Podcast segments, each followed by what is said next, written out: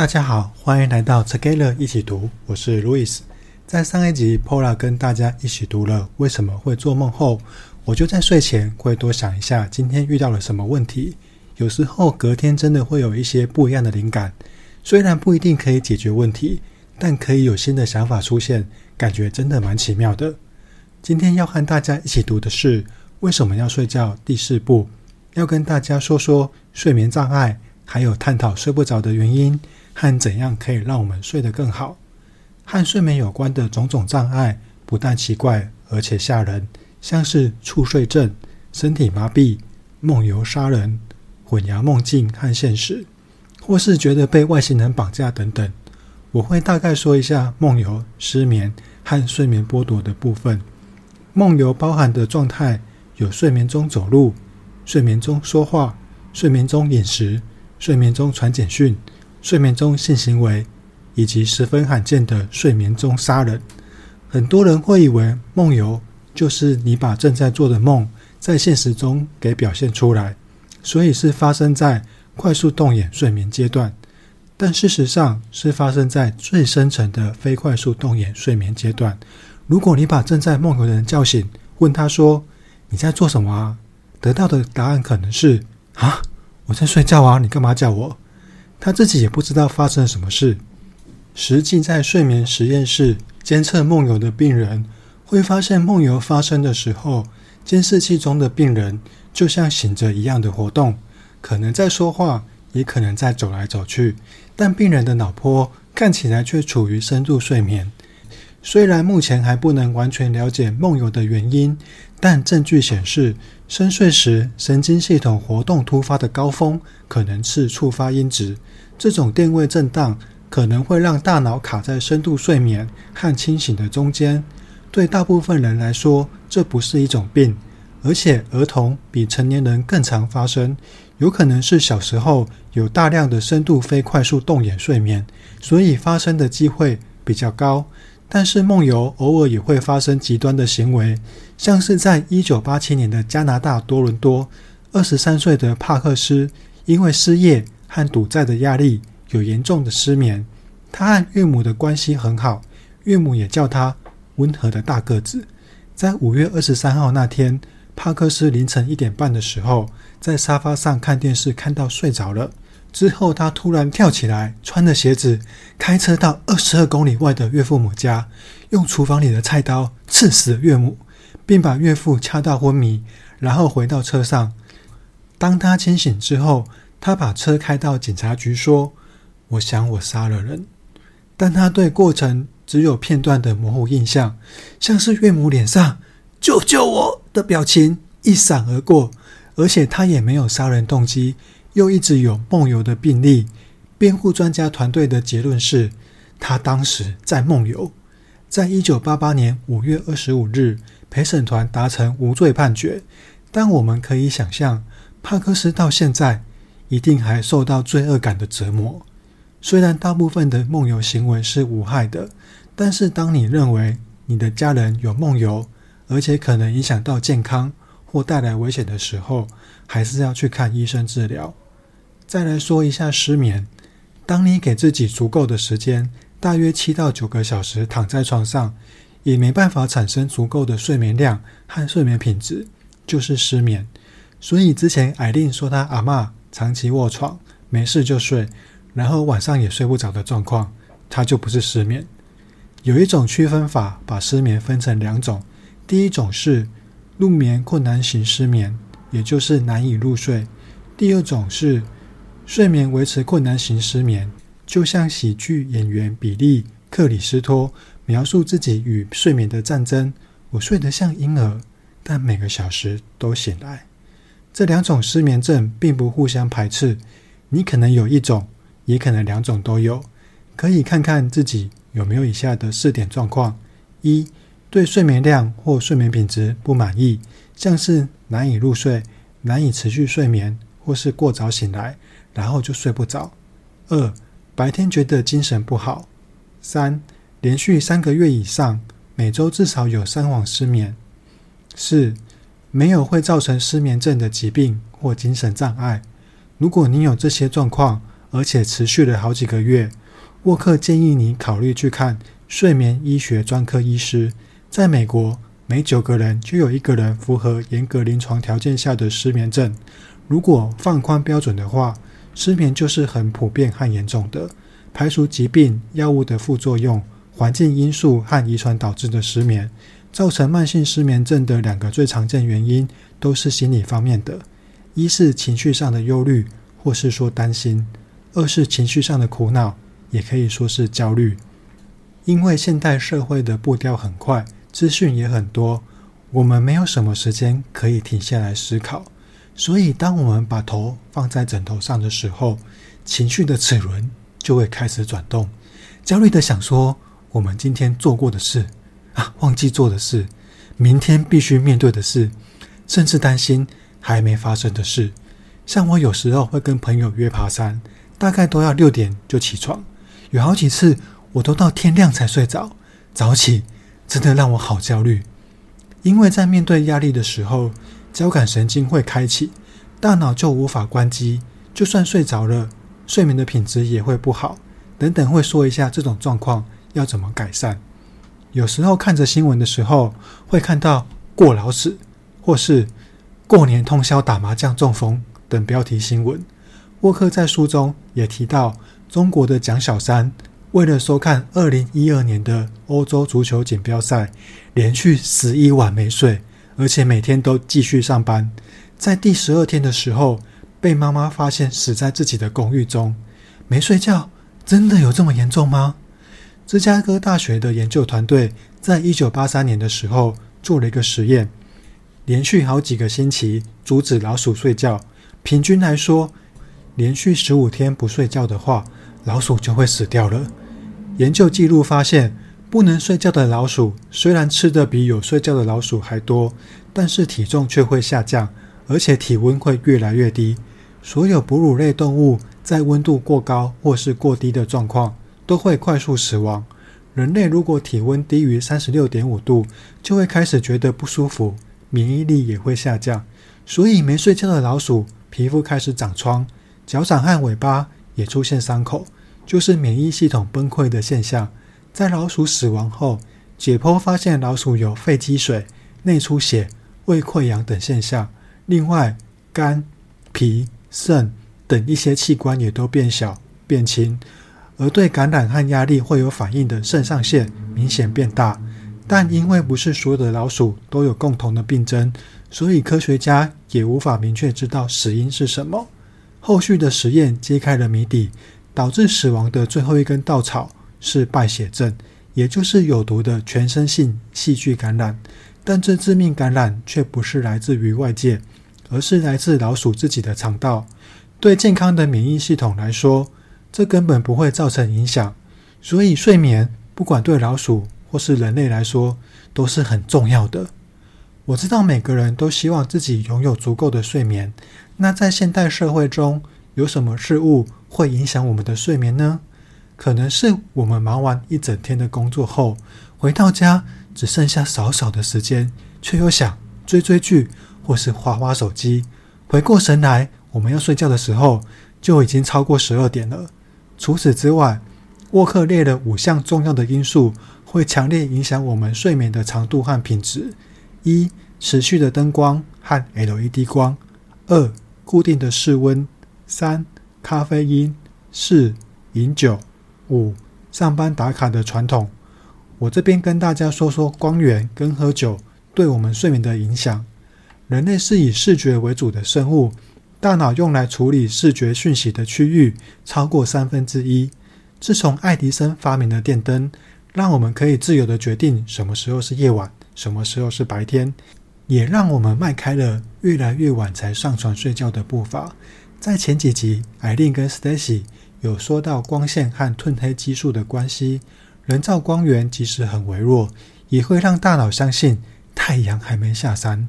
本来该释放的褪黑激素却踩了刹车，直到我们都关灯上床睡觉后，褪黑激素才开始正常释放。但距离能让我们稳定睡眠的褪黑激素浓度还有一些时间，所以我们才会这么难以入睡。那有人问说，小夜灯会有影响吗？实际上，即使是一点点微弱的光线，像是八到十勒克斯的亮度，也会让我们延后释放褪黑激素的时间。而最微弱的床头灯光度，大概在二十到八十勒克斯之间。我看到这边就想要实际来看一下我自己的床头灯是多少勒克斯，就马上把我的床头灯灯泡拆下来看一下规格，结果上面写四百流明，嗯，那勒克斯呢？所以就上网查了一下勒克斯跟流明要怎么换算，结果花一点时间还是搞不太懂。而且我这个床头灯其实蛮亮的，都是直射天花板或是墙壁，然后靠反射光来看书，算是应该更复杂。但我相信，就算是反射光，也一定有二十勒克斯以上。而且我前几个月刚好看到个新闻，大陆有一个十岁的男童，身高只有一百一十公分，经过医师检查后，发现男童的骨龄只有六岁，身形也比同年龄的小孩还小很多。进一步诊断后，才发现影响男童的身高发育，并非是先天性因素，而是男童平常就有晚睡。跟开灯睡的习惯，所以就算我们怕黑，睡觉也一定要关灯会比较好。另外，我想问问大家，睡前你你都在做什么呢？我的话是在滑手机或看书啦。有一个研究比较睡前看纸本书跟看 iPad 对褪黑激素的影响，发现相较于看纸本书来说，睡前看 iPad 抑制了褪黑激素的释放量百分之五十。而且释放时间晚了三个小时，所以睡前使用 iPad 会需要花更久的时间，你才能入睡。在停止使用 iPad 后的好几天，褪黑激素的升高时间仍然有九十分钟的延迟。所以，如果可以的话，最好在电脑、手机和平板上都安装软体，让时间越晚的时候，荧幕的亮度也变得越低，这样对褪黑激素的释放量影响才比较小。当你睡不着的时候，除了安眠药以外，一般人都应该觉得喝酒可以帮助自己比较容易入睡，甚至整晚都可以睡得比较熟。但是沃克说，这两个观念都是错误的。酒精在药物上的分类是属于镇静剂，但是一般人喝酒，大部分的状况都会变得比较嗨。那这是什么状况呢？原来是因为酒精在作用的初期。会让脑部的前额叶皮质镇静下来，而前额叶皮质会帮助我们克制冲动和控制行为。于是我们喝酒之后就开始敞开心胸，变得没那么自制，也变得比较外向。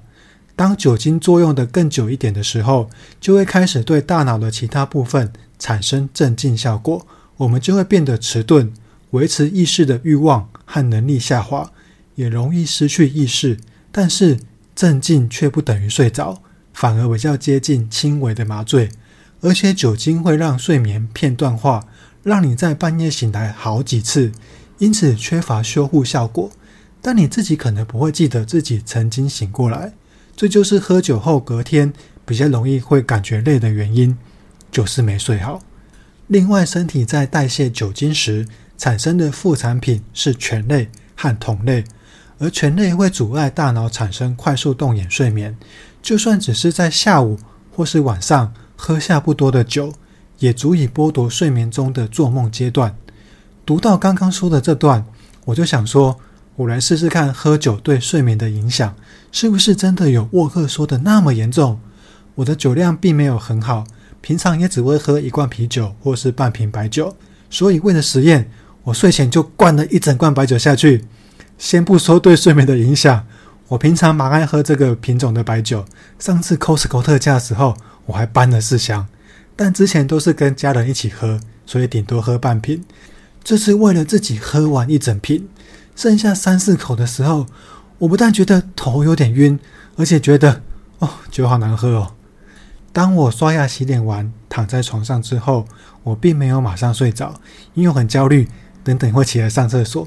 所以我就先看书和滑手机一个多小时，然后上完厕所之后才开始闭上眼睛睡觉。结果半夜真的醒来超多次。上次这么频繁醒来的时候，是在新冠确诊、一直发烧很不舒服的时候，好不容易睡比较好，竟然开始做梦。我梦到了上课迟到，然后老师又临时小考，题目我也完全看不懂，真的不知道自己在焦虑什么。还好隔天是星期天，睡到十一点才醒来划划手机，然后觉得好困哦，就又继续睡到两点多。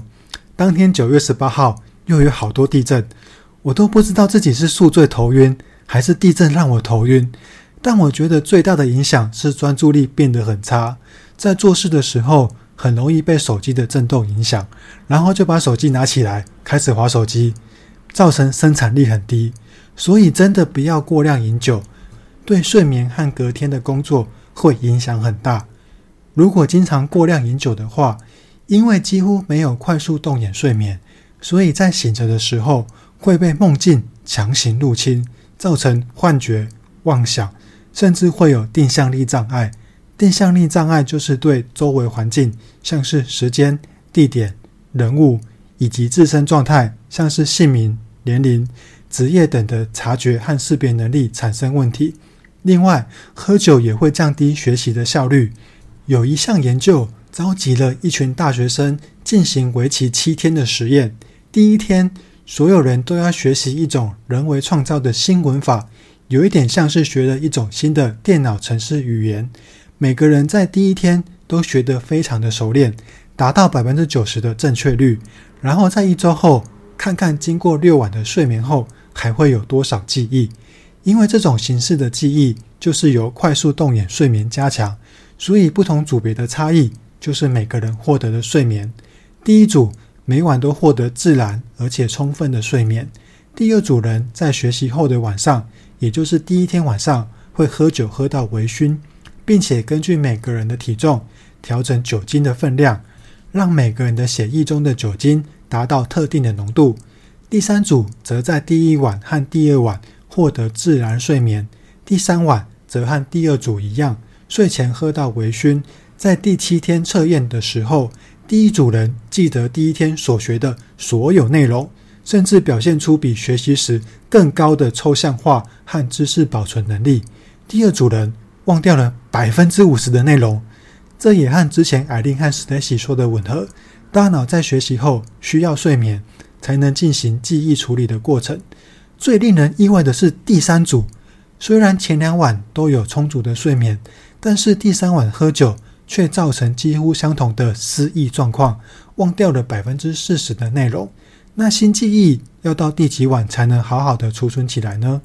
现在的研究还不能确定，而且酒精对睡眠有害的证据十分强烈。沃克对大家的忠告就是：夜间饮酒有害睡眠。既然酒精不能帮助我们入睡，那安眠药呢？比较早期的安眠药和现在大部分的安眠药都是镇静安眠药，就跟酒精一样，没办法让我们好好入睡，甚至醒来的时候会感到比较昏沉，让我们想要喝杯咖啡来提神，甚至一杯还不够，还需要多喝几杯才行，这样又会影响到晚上的睡眠。这时候该怎么办呢？啊，没关系，多吃半颗或是一颗的安眠药，但这会导致隔天更不清醒，就需要更多的咖啡因，造成恶性循环。而且一旦吃了安眠药，只要停止不吃的时候，可能会睡得更不好。有一个顶尖医师和研究者组成的研究团队，针对多数人服用的较新型镇静安眠药，检视了六十五项药物与安慰剂的独立研究，包含的对象将近四千五百人。整体而言，相对于安慰剂，这些人主观感觉自己比较快睡着，而且睡得更好，醒来的次数也更少。但实际上的睡眠记录并非如此。安慰剂和安眠药都一样的减少了睡着所需要的时间，大概介于十到三十分钟之间，而且差异不大。另外，睡眠的质量也没有多少差别。总结这些发现，安眠药的效果很小。而且经过实验发现，安眠药会影响我们的记忆，甚至有医师指出，使用处方睡眠药物的人，显著的比不吃药的人，死亡率跟发生癌症的几率会更高。所以沃克建议我们可以使用失眠认知行为治疗。这边提供了睡眠健康的十二项守则：一、遵守规律的睡眠时间，每天同一时间上床，同一时间起床。如果十二项守则中你只能选择一项来遵守，那就是这一项了。二，尽量每天运动至少三十分钟，但是要在睡前二到三小时前结束。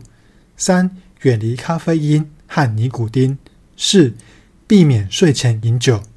五，避免太晚吃大餐，喝太多饮料。六，可能的话，不要服用会延后或干扰睡眠的药物。七，不要在下午三点之后睡午觉。